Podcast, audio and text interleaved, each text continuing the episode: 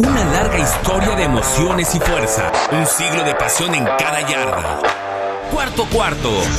Amigos, qué placer saludarles. Aquí estamos una vez más listos para platicar de la NFL en nuestro podcast de Cuarto Cuarto. Junto a Rafa Torres, Yacades, soy Alex Centeno. En la producción se encuentra Fo como cada semana. Y bueno, otra, otra semana, la semana 9 de la NFL que nos dejó muchísimas sorpresas, decepciones, en fin, cosas que simplemente no se pueden creer en la NFL, resultados que, que a veces no son tan lógicos, que son inexplicables y bueno, pues es la NFL. Mi querido Rafa Torres, qué gusto saludarte, ¿cómo estás? Alex, muy bien, muchas gracias, saludos a Jack, un fuerte abrazo a los dos. La pregunta realmente es, ¿cómo están ustedes? Mira, la semana pasada te lo dijo Jack claramente. Lo hacías por joder. Y pusiste a los Cowboys en tu Survivor y volviste a fallar. Lo hiciste a propósito, Rafa. Increíblemente, Alex Jack, pareciera que sí, pero de verdad no. De verdad no. Ahí están grabadas, están grabados los argumentos de por qué no. Pero pues me, me da mucha felicidad haberme equivocado, la verdad. ¿Qué les digo? Qué cosa. ¿Cómo lo ves, Jack? Qué gusto saludarte. ¿Cómo andas? Mi gusto es mío, Alex. Buenos días, buenas tardes, buenas noches a todos los que nos escuchan. Que no sean buenas para Rafa. Yo sigo enojado desde el domingo, así es que espero que le dure el festejo, pero que sepa que aquí se ganó un par de enemigos temporales. los, los tacos que te vamos a pagar, Rafa, este, ojalá y te hagan daño. No, es cierto. Pero, ¿qué, ¿qué, es? A ver, rápidamente, nos salgo tantito del script. ¿Qué es lo que más les dolió? ¿Haber perdido contra Denver? ¿Haber perdido, ir 30-0? ¿La forma como perdieron? ¿Qué, qué es? ¿O perder contra mí? no, perder no, contra bueno. ti, definitivamente no. Creo que la comida es felices de la vida de, de podernos escapar un rato contigo, sean tacos, sean chelas, sea lo que sea. Para mí creo que tiene que ver con no el ir perdiendo 30-0, sino cómo se fue dando el partido en todos los sentidos. Tener un equipo que solamente tiene la pelota durante 18 minutos en un partido de 60 es terrible. Y, y a mí lo que más me dolió es que sentí que los vaqueros regresaron a la versión que no me gusta de ellos. Una versión en donde a veces se arriesgan de más, después se olvidan del juego terrestre y una vez que se olvidan del juego terrestre, ponen una presión tremenda en un jugador que además venía de estar medio tocadón, etcétera. Entonces, creo que el plan de juego fue malo y yo te diría que lo que me duele en general es verlos tan alejados de la versión que me había estado gustando a lo largo de las últimas semanas.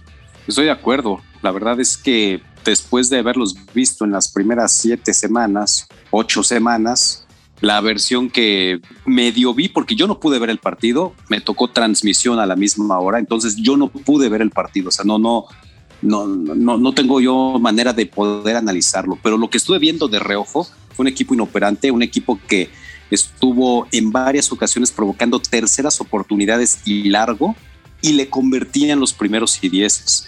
Esto es a mí lo que llegó un momento en que me desesperó, porque no, no es posible, ¿no? Que hagas una primera, una segunda jugada buena defensiva y en tercer y largo te hagan el primer. Siento yo que en muchas ocasiones es muy, muy fácil, ¿no? Entonces, sí, definitivamente esa parte es la que no me gustó y bueno, de los dos lados del balón se jugó muy mal, ¿no?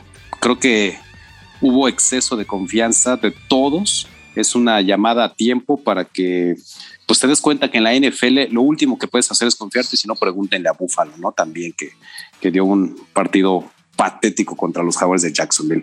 Entonces, bueno, pues ni modo, Rafa, disfrútalo. Qué bueno, nos tienen de clientes desde 1995, la última vez que Dallas le ganó a Denver. Sí, sí, ya pasó tiempo. Hubo un Super Bowl en los 70 que ganó Dallas. Entonces, si nos ponemos a, a ver historia, pues el más importante lo ganaron ustedes, aunque últimamente sí Denver es cuando ha ganado más y tomemos en cuenta que nos enfrentamos cada cuatro años más o menos, entonces tampoco han sido tantos partidos. Yo pensé que Dallas, así como contra los Patriotas que acabaron con esa racha que desde 96 no le ganaban a los Patriotas, pues iba a ser el año en que pudieran acabar con esa racha negativa en contra de Denver, pero bueno, pues esperar otros cuatro años ya para, para ver si se puede sacudir la malaria Dallas contra Denver. Te voy a decir la verdad, yo si acabamos con buenos resultados en la temporada, esta derrota sirve como un despertar y, una bajadita al exceso posible de confianza en algún otro momento, que le sirva como un regreso a mira ese partido en donde sí lo hicimos mal, me puedo dar por bien servido. Sí, yo también. Creo que es una llamada a tiempo para que pues te des cuenta que tienes que trabajar, que los equipos necesitan prepararse semana a semana con la misma intensidad, porque si no, pues en la NFL todo puede pasar. Y bueno, ya después de haber hablado de los vaqueros, que seguramente era la decepción de varios de nosotros, o no sé si iba a haber cambios, lo que pasa es que hubo muchas decepciones esta semana, pero creo que eh, para ti, Rafa, ¿sí la podemos contemplar como decepción o crees que fue más sorpresivo lo de los Broncos? Mira, esta, esta semana hubo muchas sorpresas y muchas decepciones. Sin duda, alguna de las decepciones era Dallas, pero yo en mi decepción creo que va más allá de Dallas Buffalo. Creo yo que Jacksonville es peor equipo que Denver. No puedo decir que sea mejor porque los dos creo que son de medianos para abajo, entonces Jacksonville creo que es peor. Y creo yo eh, honestamente que Buffalo es mejor que Dallas. Entonces, el espacio que hay entre Jacksonville y Buffalo yo lo veo más grande que el espacio que hay entre Denver y Dallas. Por eso para mí la decepción más grande es la de Buffalo, que pierde contra un equipo como Jacksonville. Es la segunda reta de los Bills en siete juegos, después de la de Tennessee, que muchos argumentamos que no se, había, no se debió haber dado por el resbalón de Josh Allen, pero ahora no hay pretextos. Todos estábamos esperando que Josh Allen aplastara a Jacksonville y lo que vimos fue a otro Josh Allen, linebacker de Jacksonville, aplastar a Buffalo, ¿no? Entonces me sorprende, creo que lo de Buffalo va más allá de confiarse y va más allá de un mal juego. Digamos, hacer seis puntos en la NFL es ridículo, con todo respeto, y más contra una defensa como la de Jacksonville. Entonces, para mí, la gran decepción de esta semana, y creo yo que de partido, no de la temporada entera, sino de un partido toda la temporada, se lo podría llevar esta, esta versión de Buffalo.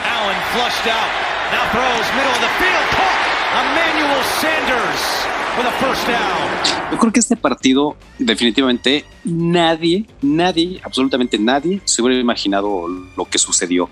Estás hablando de un equipo candidato al Super Bowl para muchísimos expertos, que además venía jugando bien, que si bien esa derrota contra Tennessee que haces alusión, debieron haber ganado ese juego. En fin, perder contra Jacksonville, que hace un par de semanas apenas había ganado su primer partido después de que una racha de 20 derrotas. No, no es increíble ver lo que sucedió con los Bills de Buffalo. No creo que también se lleva la decepción no solamente de la semana. Esta derrota era inesperada por donde se le viera y creo que ser la gran sorpresa de la temporada. Eh, el que Buffalo haya perdido con Jacksonville. No sé si pienses igual, Jack, además de escuchar cuál fue tu decepción. No, totalmente de acuerdo. O sea, lo que le pasó a Buffalo el domingo es inexplicable, es inaceptable. Vaya, los baja del pedestal en el que muchos, incluidos su servidor, los teníamos respecto a quién era quizás la crema innata de la conferencia americana y, y, en todos los sentidos fallaron, ¿no? O sea, creo que la ejecución del plan de juego fue mala, creo que, bueno, no, no puedo decir que en todos. Defensivamente, pues no se vieron mal, ¿no? Nada más permitieron nueve puntos en tres goles de campo. La ofensiva les quedó a deber, de repente, a lo mejor la creatividad en las jugadas o en la selección de las mismas era importante, pero vaya, no se puede uno explicar lo que le pasó a Búfalo. Increíble lo de Josh Allen versión defensiva, ¿no? Esa es de esas historias padres en la NFL. Es la primera vez que un jugador le hace un sack a otro que tiene el mismo nombre y apellido. Y después de eso le interceptó y para cerrar la, la, pinza le robó un balón. Así es que tres veces Josh Allen defensivo marcó historia al hacer de las suyas en contra de su homónimo. Sí, Josh Allen sufrió contra Josh Allen o, viceversa, ¿no? Josh Allen le puso un estate quieto a Josh Allen que, que bueno, así que pues sí, una situación muy, muy particular. Pero bueno, Jack, entonces para ti también, eh, ¿cuál fue la decepción esta semana? Me voy sobre decepción primero, entonces, si nos vamos a hablar nuestra sorpresa para el ratito. Yo te diría que para mí, después de hablar de la decepción puntual, que es la de Buffalo, o sea, en eso no podría estar más de acuerdo con Rafa. Creo que otra que tenemos que señalar es la de los 49 de San Francisco. A fin de cuentas, entiendo que no están teniendo un gran año, pero es un equipo que ya se veía más o menos más completo, por así decirlo. Regresó Jimmy Garoppolo, varios de sus jugadores que estuvieron fuera ya empiezan a volver en los dos costados del, del campo y a fin de cuentas se enfrentaban en casa a un equipo que sí es el mejor de la liga, pero que no tenía a su coreback que no tenía a su mejor receptor, que no tenía su receptor número dos. La semana previa perdió a JJ Watt. Vaya, es un equipo con muchas bajas el que se enfrentaron de Arizona.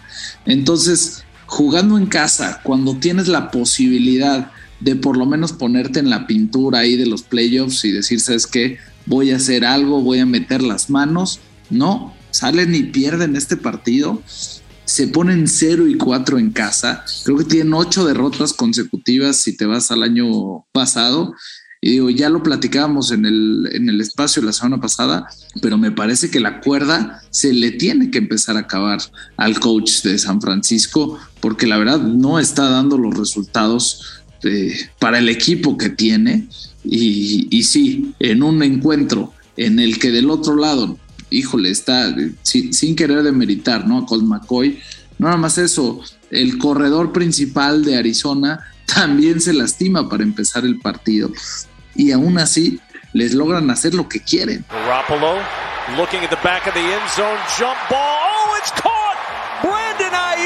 De acuerdo, de acuerdo, ¿no? San Francisco, yo fui de los que pensó que podrían llegar al Super Bowl esta temporada bueno, yo también, yo también. Ni siquiera creo que van a llegar a playoffs. Están dando partidos lamentables, ¿no? Y como dices, ya, ya jugar en Santa Clara, ya jugar en casa para San Francisco se está volviendo un, un tormento, un equipo que no puede ganar en casa sí es de preocuparse y obviamente pues así, así no puedes aspirar a nada en una temporada tan, tan complicada.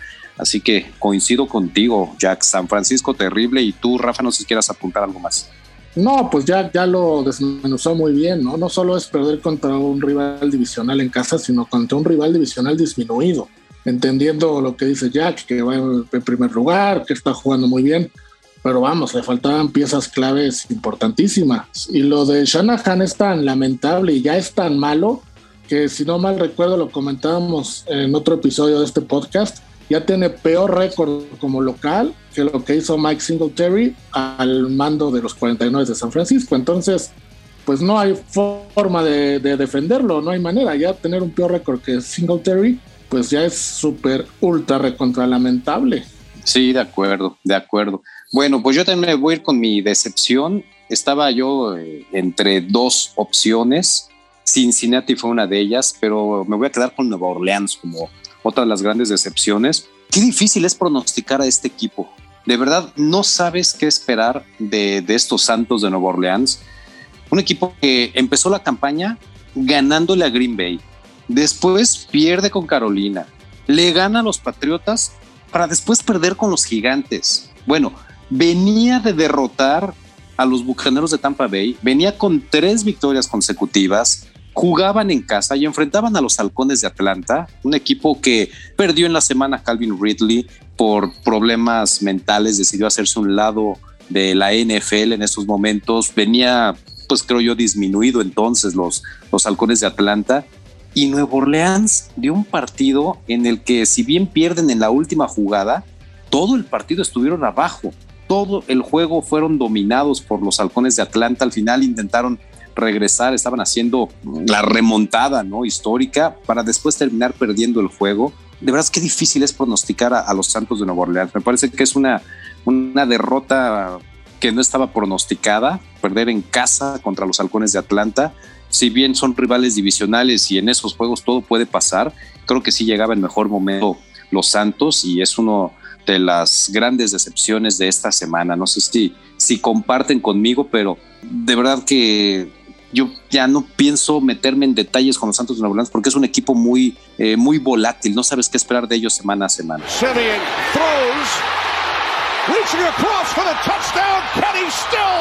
A mí lo que me costó trabajo realmente, lo, por lo que te diría que comparto la opinión, tiene que ver con la capacidad de respuesta que mostraron para terminar perdiendo el partido.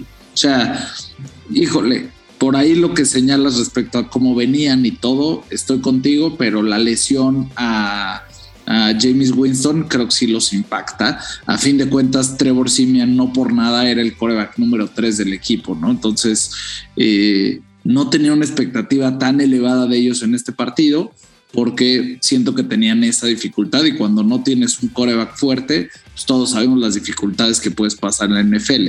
Habiendo dicho eso, cuando logran darle la vuelta al partido después del mal arranque que tuvieron, pues sí, creo que es decepcionante la manera en la que cierran y entregan el partido en un gol de campo de Q. Y, bueno, Matt Ryan sigue pudiendo sacar partidos eh, esporádicamente. Este fue uno de ellos. En lo que coincido además plenamente es que no podemos marcar a los Santos de ninguna manera porque es lo que te va a ocurrir. Igual el mismo Simien fue el que entró en el partido al quite en contra de Tampa Bay y lo hizo bien y de pronto aquí no tiene los mismos resultados. Un equipo que llegó a estar abajo 17-3 y 24-6. Yo pensé que Atlanta iba a ser pues otra clásica, ¿no? De, de los halcones, de dejar escapar una gran ventaja, pero bueno, no fue así. Muy bien, pues vamos ahora con la sorpresa ya. Esta vez empezamos con las decepciones. Para ti, ¿cuál fue la sorpresa, Rafa? Además de tus broncos, ya. No, pues, pues ellos, Alex. La verdad es que, mira, les voy a contar la verdad a ustedes y a toda la gente que nos escucha. Yo el partido no lo vi en vivo. Estaba eh, viendo la carrera de Fórmula 1 de Chaco Pérez, de Chaco Pérez, perdón. Coincidieron en el mismo horario y lo estaba volteando a ver en el celular y solo veía las estadísticas y el resultado, no estaba viendo el partido. Y yo no lo podía No les tenías fe, no les tenías fe. No, la verdad no. De hecho, te juro, con las personas que estaba viendo la carrera, les pregunté si mi app estaba mal, porque yo me imaginé que el nombre de los equipos estaba volteado cuando empezaron, de verdad. Entonces ya regresé a casa, eh, vi la repetición y bueno, me sorprendió muchísimo cómo jugó la defensa. Por fin surge la defensa que, que Fangio nos vendió o para lo que fue a Denver. Me sorprende y me llama mucho la atención que dan su mejor partido una semana después de que Von Miller se va. Entonces, yo no sé, y es lo que he, tratado de, entender la lectura de esto, si los jugadores de la defensa esperaban que Von Miller hiciera cosas y ellos jugaban menos, si ahora que no está su líder tuvieron que salir otros a ser los líderes y surgieron por ahí diferentes cabezas.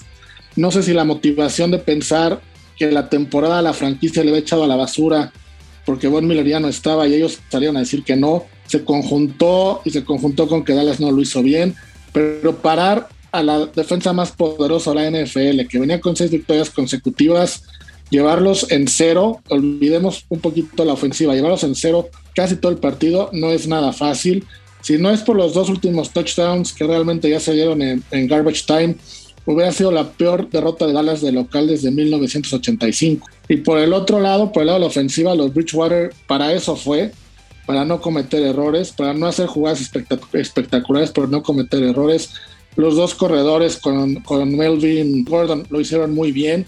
Entonces vamos, fue un partido redondo, lo que nunca en tres años, de verdad, le había visto yo a Denver. Bridgewater, Gregory coming on the rush, block, going deep, gunning it deep for Patrick. Y no lo viste. Imagínate nada más, ¿no? Lo, lo vi después. pero lo que hubieras disfrutado estando viendo en vivo, ¿no? Sin duda. Sí, sí, sí. Digo, porque pues ya en la repetición ya, no es la misma adrenalina, ¿no? De, verlo en vivo ya cuando sabes que ganar. Pero bueno, para ti ya, ¿cuál fue la sorpresa? Pues mira, yo te diría que una sorpresa distinta, sin lugar a dudas, es la de los gigantes de Nueva York. ¿Y por qué lo digo? A fin de cuentas, se estaban enfrentando unos Raiders que parecía que habían sido capaces de dejar de lado parte del ruido que estaban teniendo a partir de la salida de Gruben. Tenían un récord de cinco victorias y dos derrotas. Los Giants acaban de verse pues otra vez superados por un rival similar, pensando en tamaño en Kansas City por cómo están las cosas. Y la verdad es que tienen un muy buen partido, sobre todo a la defensiva y con el juego terrestre, y le logran ganar a un equipo que venía mucho más embalado que ellos, principalmente por la labor de McKinney, que tiene dos intercepciones, una de ellas se la pudo llevar hasta las diagonales y no le permitieron a Derek Carr tener un gran partido. A fin de cuentas, tiene esos dos intercambios de balón, logró completar 30 de 46 pases y por ahí lograron limitar el daño que les pueden generar. En tiempo de posesión, a pesar de que estuvieron prácticamente parejos, los gigantes lograron mantenerse ahí y sacaron el partido, ¿no? Entonces creo que por ahí Daniel Jones, a pesar de que únicamente pasa para 110 yardas, no comete errores ni con eh, intercepciones ni con fumbles, y hacen el partido suficiente como para poder sacar esta victoria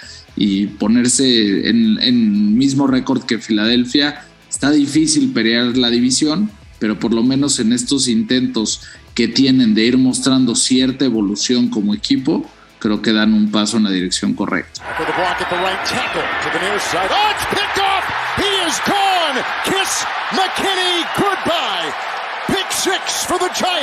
Y qué derrota más difícil para los Raiders que tuvieron una semana durísima en cuestión extracancha, ¿no? Ya con dos jugadores que han sido cortados por problemas personales, por problemas de conducta, ¿no? Como Henry Rocks y Damon Arnett, que, que bueno, pues simplemente se agrega a lo que ya había sucedido también con John Gruden, que qué momento los Raiders también complicado. Yo les Imagínate además, Alex, los dos fueron sus selecciones de primera ronda del draft del 2020. Sí, sí, sí, increíble, ¿no? Dos jugadores que, que bueno, pues le hicieron honor a lo que de repente se habla de los Raiders, ¿no? De malosos, pero estos en un término realmente lamentable, ¿no? Metiéndose problemas con la justicia y problemas de conducta terribles. Pero, pero sí, pues esos Raiders ahí pues dan este tumbo. A ver si no extrañan esa victoria y, para los gigantes pues no creo que vaya a significar un cambio más que para acomodarse ¿no? dentro de la división pensando en la próxima temporada. Yo al menos así me acerco a poderle cobrar a Rafa, entonces con eso me doy ah, por bien servido también. Eso que ni qué. Bueno, para mí la sorpresa fue Cleveland. Cleveland venía de perdiendo partidos contra equipos fuertes, venía con tres derrotas de los últimos cuatro encuentros y yo no les veía mucha posibilidad de derrotar a Cincinnati en Cincinnati, ¿no? Los Bengals, eh, si bien venían de caer la semana anterior contra los Jets en un partido increíble, era un equipo que venía jugando mejor desde mi punto de vista, ¿no? Y Cleveland tuvieron el problema también con Odell Beckham, que lo cortaron, eh, pensé que eso iba a significar una distracción, pero bueno, no, todo lo contrario. Este equipo jugó mejor ahora con, con la ausencia de Beckham o ya sin no del Beckham que cuando estaba el, el, receptor. Entonces, más allá de la victoria, porque pues, en un juego divisional se pudo haber esperado, me sorprende la manera en que lo hicieron, ¿no? De manera categórica, 41 puntos a 16 con un Nick Chubb que estuvo formidable por la vía terrestre. Esa línea ofensiva de los Browns hacen ver a cualquier corredor que es bueno, ¿no? Que, que, son muy buenos, porque la línea ofensiva es muy buena. Y bueno, pues Cincinnati simplemente no existió en el partido. Al principio, a lo mejor dos buenas series ofensivas, pero ese pick six que le regresan a, Joe Burrow cambia el juego. Y, y, bueno, pues Cleveland fue el amo y señor de este partido, ¿no? Creo que me sorprende mucho sobre todo la manera en que, en que ganan el juego, ¿no? La contundencia con la que lo ganaron, meterle 41 puntos y dejar solo en 16, también a otras de las ofensivas más explosivas como es la de Cincinnati, Jamar Chase se vio pues como novato, ¿no? Ahora sí, jugó su peor partido en lo que va de, de, la temporada como profesional. No, no existió Jamar Chase, en general no existió la ofensiva de estos bengalíes, entonces me gustó mucho la manera en que ganaron estos Browns y, bueno, pues yo lo considero también parte de las sorpresas de esta semana. No sé si opinan igual.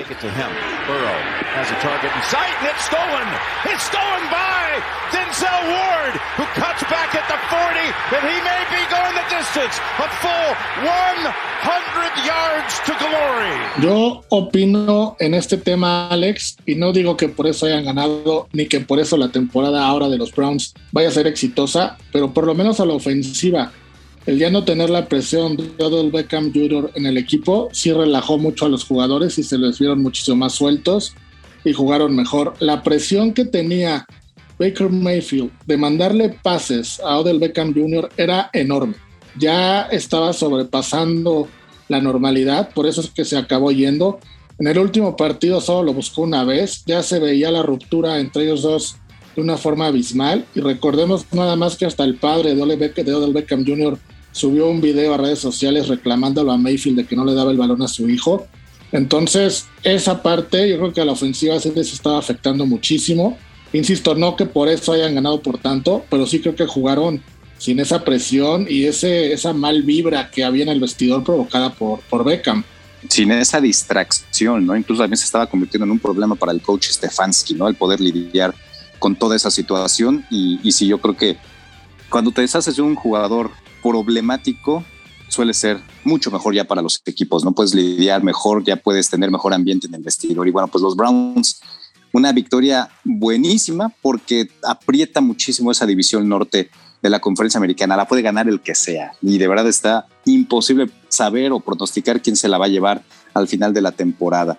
Bueno, eh, dicho lo siguiente, pues pasemos al MVP. ¿Quién fue el jugador más valioso esta semana? Ahora empiezo contigo, Jack. Mira, yo me voy a acercar al partido del que les hablé más temprano, es decir, donde fue la decepción San Francisco. Para mí el MVP tiene que ser James Conner, ¿no? A fin de cuentas, Edmonds es el corredor titular, empieza el partido, digo, se alternan bastante, pero por lo general ese es parte de lo que proponían. La verdad es que el rol que tiene Conner con Arizona, pues es un rol secundario, digamos.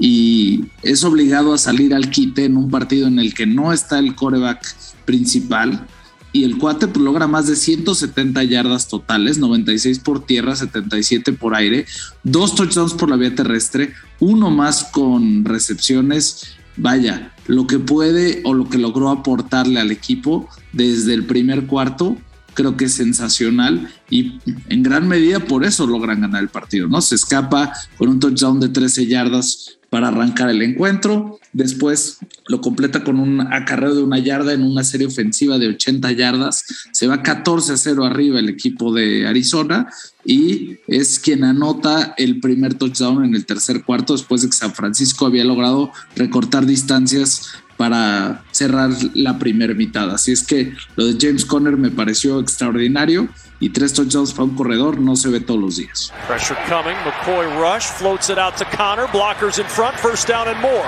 Connor turning on the speed, looking over his shoulder. Nobody's going to catch him. It's a touchdown. Para los que pensaban que ya estaba muerto, ¿no? Después de salir de Pittsburgh donde no funcionó en la última temporada, pues ahí está como líder de touchdowns terrestres de la liga, ¿no? James Conner de manera eh, categórica y pues haciendo jugar, más bien él jugando como una parte muy bien entrenada y bien engranada que son estos Cardenales de Arizona. Para ti, Rafa, ¿cuál fue el MVP?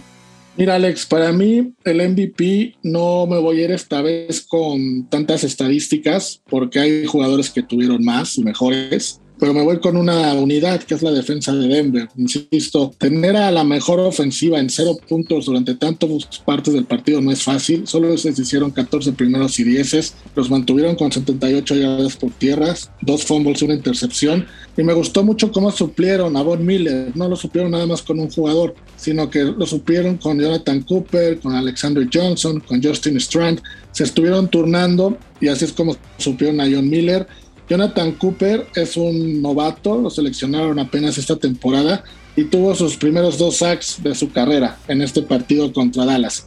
Eh, lo de Ronald Darby, lo de Kyle Fuller y lo de Justin Simmons por fin salieron como los líderes que esperábamos. Entonces yo me quedo con la unidad defensiva de Denver y si hay un jugador el cual tendría que reconocer, me quedo con Jonathan Cooper. Insisto, ser novato y suplir en gran parte de las jugadas a Von Miller no fue fácil y respondió con, con creces. Muy bien, pues sí, sí, sí, me, te doy la razón esta vez. Estás contento y, bueno, date, como dirían por ahí. Muy bien ahí con los, con los broncos. Pues yo me voy a quedar con Lamar Jackson.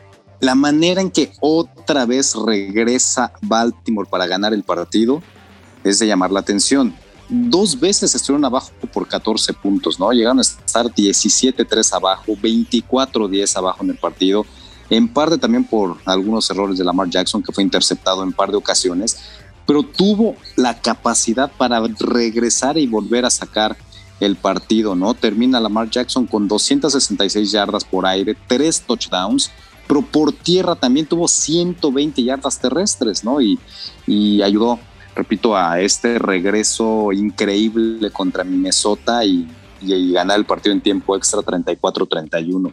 Esta temporada en varias ocasiones se ha puesto a prueba Lamar Jackson, ¿no? en momentos importantes y ha podido llevar a su equipo a ganar, ¿no? Entonces, eh, me gusta, no fue el coreback que más lanzó, no fue el, pues, el máximo ganador de yardas tampoco por la vía terrestre, pero la combinación de ambas sí me parecen muy importantes, ¿no? Y sigue siendo un jugador que hace diferencia, que es muy difícil de contener y que está sacando partidos apretados o partidos que se les eh, complican, los está sacando adelante, ¿no? Entonces, para mí, Lamar Jackson merece otra vez el reconocimiento de MVP. Creo que ya lo he mencionado como dos o tres veces esta temporada, pero pues es que caramba, ¿cómo detienes a este cuate, no? Parecía que Minnesota podía llevarse el triunfo y otra vez pierden un partido increíble, le sacan la victoria y bueno, pues Lamar Jackson es pieza importante para ellos. No sé qué piensan. Jackson into traffic. It is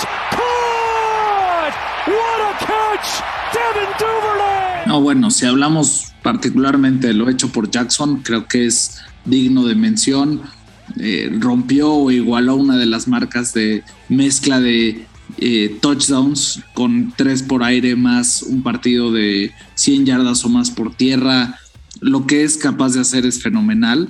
Y del otro lado, pues lo de Zimmer creo que ya es, es señal de que necesitan un cambio, ¿no? Porque no puedes perder los partidos que están perdiendo de tantas maneras tan diversas y creo que ya es un tema que deben de atender desde, la, desde el tema del entrenador. Entonces, eh, Minnesota con la cantidad de derrotas que te parten el corazón, creo que ya, ya tienen que pensar en una modificación importante y la mejor manera de hacerlo de cara a la próxima temporada, sí o sí, creo que va a empezar con, con la dirección. A mí, lo de, a mí lo de Lamar Jackson me encanta, Alex. Siempre que, que Lamar Jackson juega bien, Baltimore normalmente gana me he llevado muchas críticas porque yo personalmente he dicho que actualmente es el mejor coreback de la NFL. Y me han dicho que ese no es un coreback. Entonces le digo, bueno, cámbiame el nombre, ponle playmaker, ponle lo que quieras. Pero es el jugador prototipo de lo que hoy es la NFL. A mí Lamar Jackson en particular, soy fan de ese señor. Y cada vez que lo pongan como MVP, yo voy a estar de acuerdo. Es que justamente eso, ¿no? Se le critica por no ser un coreback tradicional, un tipo de bolsa de protección, un coreback pasador, ¿no? Sí es más corredor, pero también justamente por eso es que me llama la atención, porque a pesar de las críticas y no ser el coreback ortodoxo que todo el mundo quiere ver en la NFL, justamente le está dando un, nuevo giro al, fútbol, ¿no? Digo que ya ha habido jugadores así, ¿no? En su momento, pues Michael Vick o Cam Newton, pero yo creo que este es todavía mejor que ellos, ¿no? Definitivamente. Entonces sí, me gusta. Bueno, después del MVP, vámonos a otro tema aquí en nuestro podcast de cuarto cuarto y es el momento de decir si hubieras sido coach, ¿qué hubieras cambiado esta semana, Jack? Híjole, yo me voy duro y directo contra McCarthy y creo que hay demasiadas decisiones muy malas. Voy a arrancar con esta este sentimiento obligado que tiene de jugarse las cuartas oportunidades. Arrancaron el partido con un muy buen regreso de patada de Tony Pollard. Están en una posición en la que pueden patear un gol de campo. Era la yarda 35, entonces era un gol de campo de 53 yardas en una cuarta y dos. Se la deciden jugar, no le sale bien la primera. La defensiva se comporta a la altura y, y detiene a los Broncos y les vuelven a dar la pelota avanzan hasta aproximadamente la yarda 20, se vuelve a encontrar en una situación similar, vuelve a determinar jugársela, vuelven a fallar y entonces ya Denver anota. Y poco tiempo después llega otra cuarta y dos desde más o menos medio campo y vuelve a mandar una jugada extraña. A Dak Prescott se le acaba el tiempo y la pierden. Entonces, esta eh, parece obligación de arriesgar en cuartas oportunidades creo que está, vaya, hace dos semanas o tres semanas lo platicamos en el partido contra Nueva Inglaterra, que sí condicionó bastante el partido, en esta ocasión también. Habiendo hecho lo anterior, una vez que te salió mal la primera, pero sí estás pudiendo correr porque no fue un tema difícil y sabes que la fortaleza de Denver está en el perímetro, se, se olvidó del juego aéreo perdón, del juego terrestre. Se recargó en el juego aéreo cuando el partido ni siquiera estaba tan lejos de su alcance. las primeras dos, tres series ofensivas podía tratar de hacer algo por tierra. Se le olvidó por completo, entonces los puso en un hoyo demasiado lejano. Y finalmente, por si fuera poco, entiendo que a lo mejor desde la perspectiva del honor o lo que quieras lo mantuvo, pero si estás en el cuarto cuarto, perdiendo por 30 puntos, y Dak Prescott viene de una lesión, ¿para qué lo arriesgas? No se va a regresar en el partido, no lo sacó. Entonces, híjole, creo que, creo que falló miserablemente McCarthy de nueva cuenta. Sí, y es que pues en un partido en el que te evidencian de esa manera, creo que salen a reducir todos, todos los errores, ¿no? Que de repente se estaban disfrazando en Dallas con las victorias, ¿no? Porque en efecto, ¿no? Creo que algunos, algunas decisiones de McCarthy a lo largo de la temporada, pese a las victorias, siguen siendo cuestionables. Para ti, Rafa. Para mí, Alex, la decisión que yo hubiera cambiado es lo que hizo Matt Nagy el lunes por la noche en la última serie ofensiva contra Pittsburgh. Iban perdiendo por dos puntos y mandó patear un gol de campo de 65 yardas. Para lograr, para poner esto en perspectiva, el récord de toda la historia es de 66 yardas. Entonces, Cairo Santos, el pateador, tuvo que haber hecho algo histórico para que eh, fuera, fuera gol de campo. Los números de Cairo Santos no te indican que es un pateador que iba a lograr eso tiene apenas el 83% de sus goles de campo logrados, lo pone en el lugar número 17 de los pateadores eh, con actividad. Todavía peor, estaba pateando con el aire en contra. Y lo que yo hubiera cambiado es, hubiera mandado un pase bomba de Justin Fields, que estaba quemando a la defensa de Pittsburgh durante todo el cuarto cuarto. Ya le había completado pases de 30 y 35 yardas. Con esto no digo que hubieran ganado, las probabilidades también eran que perdieran, pero a lo mejor logras una interferencia, a lo mejor logras un castigo de Pittsburgh, te acercas un poquito más, algo diferente, pero mandar a tu pateador, que nunca lo ha hecho en su vida, su récord son 55 yardas, a patear uno de 65, creo que ni la llegó, para poner las cosas claras, ni la llegó. Entonces, creo que habíamos más probabilidades con un pase bomba y buscar algo por ahí, un Ave María, y buscar un milagro de otra forma y no de esa. Sí, por supuesto, tienes que saber qué es lo que te ofrece tu pateador y ahí definitivamente se equivoca Matt Nagy. Ahora, yo particularmente no tengo un, un punto que, que, habría cambiado, ¿no? Tal vez lo que cuestiono es qué tanto Matt Rule va a aguantar a Sam Darnold como coreback de las Panteras de Carolina. Le interceptaron tres veces en contra de los Patriotas y yo creo que ya tiene que empezar a pensar si realmente Sam Darnold es la, la solución de este equipo o el coreback que, estaban pensando ¿no? cuando lo cambiaron de los Jets de Nueva York. ¿no?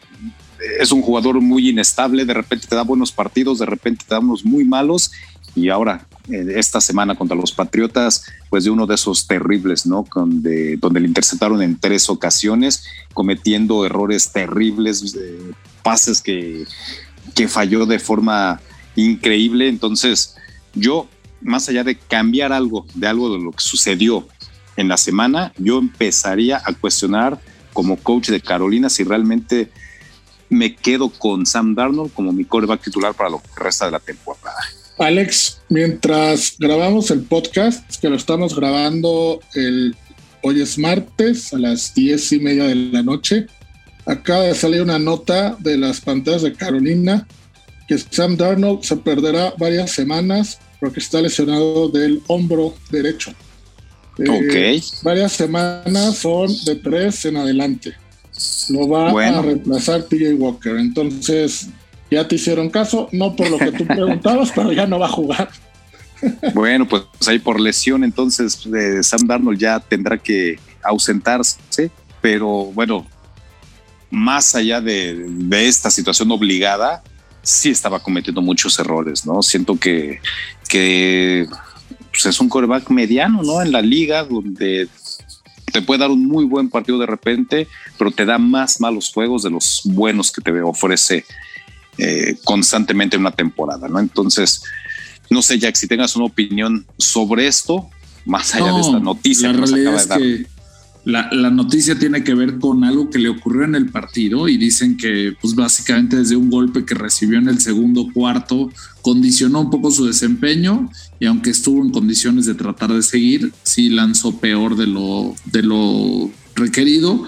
Lo que es un hecho es que después de un arranque interesante con tres victorias en donde se hablaba que qué bien le había hecho el cambio de escenario de Nueva York a Carolina, pues ha caído bastante en, el desempeño y yo coincido en que, digo, más que evaluarlo, más que cambiarlo en esta temporada, porque creo que PJ Walker claramente tampoco es la solución, lo que necesita Carolina es entender que va a estar en el mercado o por buscar un coreback en el draft o por tratar de ir eh, por alguno de los que estén como agentes libres al terminar la temporada. Sí, digo, pues al final también no termina de establecerse, ¿no? Este, este jugador Sam Darnold. Bueno, pasemos a otra cosa. Ya tan rápido se nos está acabando el tiempo. Así que Power Ranking, señores. Ah, no, antes Survivor, ¿verdad? El Survivor. Pero bueno, no, a Rafa ya no le vamos a dejar hablar. Así que, Jack, por favor, danos el Survivor. Usted, ya, ya voy a usar mi vida yo sé que Rafa tiene siete vidas como los gatos, pero para los eh, seres humanos comunes y corrientes en Survivor tenemos una vida extra en este caso. Yo me voy a ir con los Colts. A fin de cuentas es un equipo que ha ganado ya varios partidos, en, o sea, dentro de los últimos en distintas ocasiones. Promedio 27 puntos por partido, recibe 23. Jacksonville, a pesar de haber vencido a Buffalo, no creo que sea algo que se vaya a repetir de manera consecutiva. Promedia apenas 16 puntos por partido y recibe 26. Eh, la ecuación en casa de Indianapolis me da para tomarlos, así es que me voy a ir con los Colts. Perfecto. Tú, Rafa, te vamos a dar una novena pues, oportunidad, ¿sí o no? Pues es lo que les iba a preguntar. Primero. Creo que has fallado cada semana, ¿eh? E, tampoco puedo ser tan cínico de seguir dando picks cuando he fallado. ¿Sabes qué? Es que el juego, el juego con Rafa es al revés, Alex. Exacto. Tiene que escoger un equipo que pierda. No, no, no, no. Es, así hay juegos al revés, ya sabes. Escoge ah. al peor. Ah, entonces me voy a quedar con Detroit. no lo había escogido antes, entonces me quedo con Detroit, va contra Pittsburgh.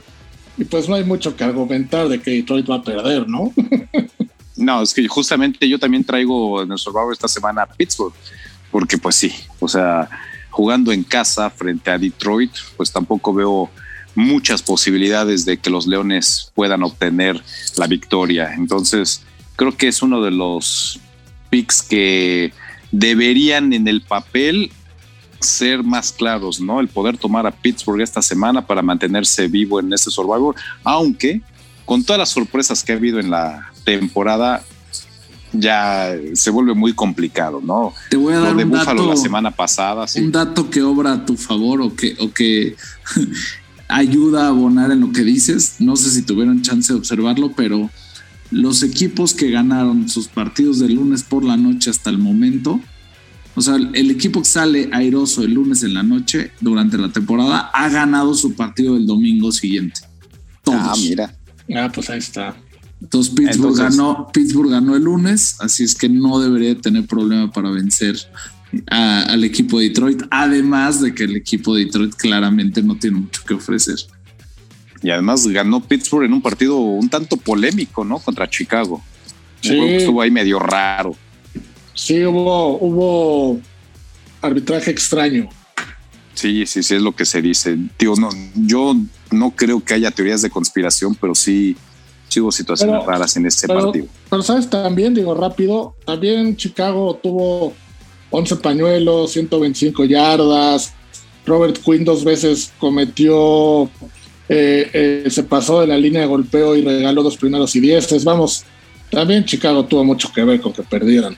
No, sí, definitivamente. Digo, no, no podemos echarle la culpa al arbitraje, pero bueno, se presentaron ahí situaciones puntuales, eh, pues un poquito raras o fuera de lo común, más bien.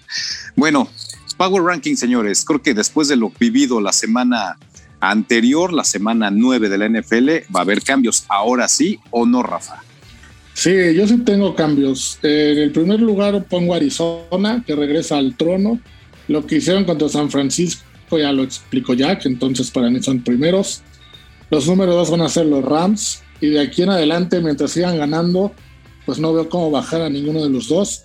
En tercero pongo a Tennessee. Creo que Tennessee calladitos, calladitos, calladitos, pero van muy bien. Entonces, como los mejores representantes del americano los pongo ahí. En cuarto pongo a Green Bay.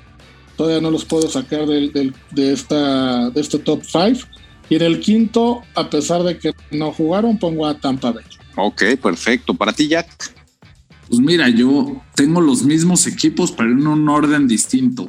Arranco con Arizona.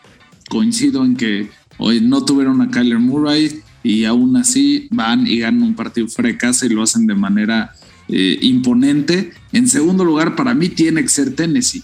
A fin de cuentas tiene el mismo récord que los Rams y los acaba de vencer en su casa sin Derrick Henry. Entonces, para mí, eh, Tennessee tiene que estar por encima porque acaba de vencer ese rival y además tiene el mismo récord a lo largo de la campaña.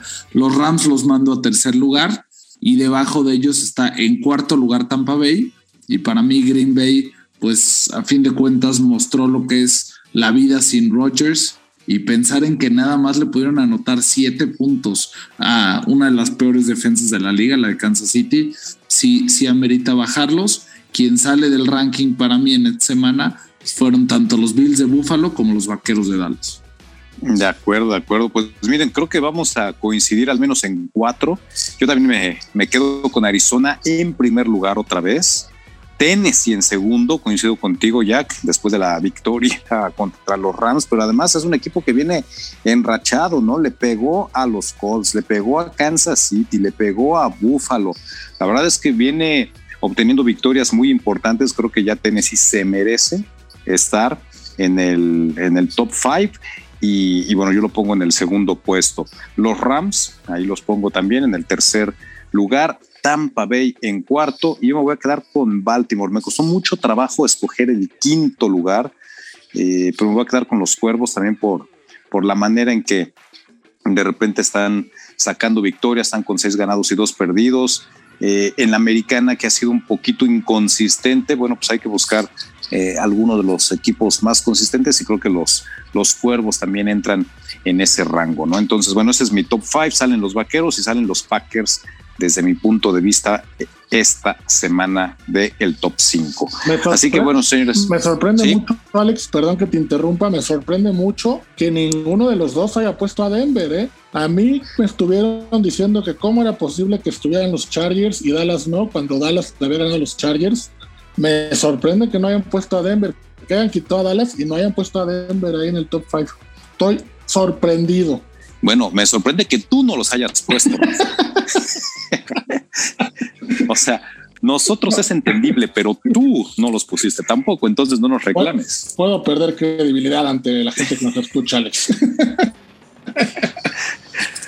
Rafa, lo de Denver fue un accidente que no se repetiría nunca en esta temporada. En eso, en eso, estamos de acuerdo. Señores, ha sido un placer como siempre platicar de NFL. Semana 10 ojalá ya sea un poco más normal. Es que de verdad, qué difícil es hacer pronósticos. Si ustedes son expertos en eso, Jack. No, bueno, pero digamos que sobre todo esta semana, digo, la 8 fue, fue, tuvo sus partidos ahí raros, o, digamos de con, con, con unos resultados poco predecibles, pero lo de esta semana fue inaudito. O sea, no es lo mismo tener un par de resultados extraños que lo que ocurrió en esta semana en la NFL. Para ponerlo en perspectiva, es la primera vez que cuatro equipos que tienen récord de 500 o peor vencen a un líder divisional. Fíjate. Y además, en las apuestas eran equipos ampliamente favoritos, ¿no? Como Buffalo, como Dallas. Pues es que tiene que ver con eso mismo, ¿no? Estabas pensando en Buffalo, estás pensando en Dallas, estás pensando en los Raiders, eh, estás pensando en Green Bay, digo, entiendo que sin Love, y perdón, con, Love, no con Rodgers, pero te tienes que poner a pensar en que son equipos que normal, o sea, traían buenos récords y traían una inercia fuerte y los demás tenían récord de 500 o peor sus rivales. Entonces, y por poco, digo, ya sé que tú destacas mucho y estoy de acuerdo en lo que logró hacer Lamar Jackson para ganar el partido, pero por poco y también eh, eh, Minnesota le hace una jugarreta similar a Baltimore y hubiera sido otro equipo en primer lugar que perdía un partido contra un equipo que está en último o penúltimo lugar de su división y con récord de menor a 500. Así es que sí fue algo muy especial lo que ocurrió esta semana. Yo creo que se va a normalizar definitivamente para la semana que viene. Sí, fue una semana realmente de locura. Bueno, señores, pues ha sido un placer como siempre platicar con ustedes de NFL. Los esperamos en cuarto cuarto la próxima semana. Ya Cades, muchas gracias. Gracias Alex, un gusto y bueno, lagrimita Remy, media temporada ya se nos fue. Se nos fue de volada. Rafa disfruta, sigue disfrutando de ese triunfo de los Broncos. No sé qué tantas satisfacciones te sigan dando esta campaña. Creo que esta va a ser la máxima, Alex, entonces por eso la voy a disfrutar. Un fuerte abrazo a los dos. Abrazo, abrazo, por supuesto. Gracias a ustedes por escucharnos. Fue en la producción como siempre. Soy Alex Centeno. Hasta la próxima. Ya tienes la información del fútbol americano. Ahora disfruta de una semana de adrenalina en los emparrillados de la NFL. Cuarto cuarto.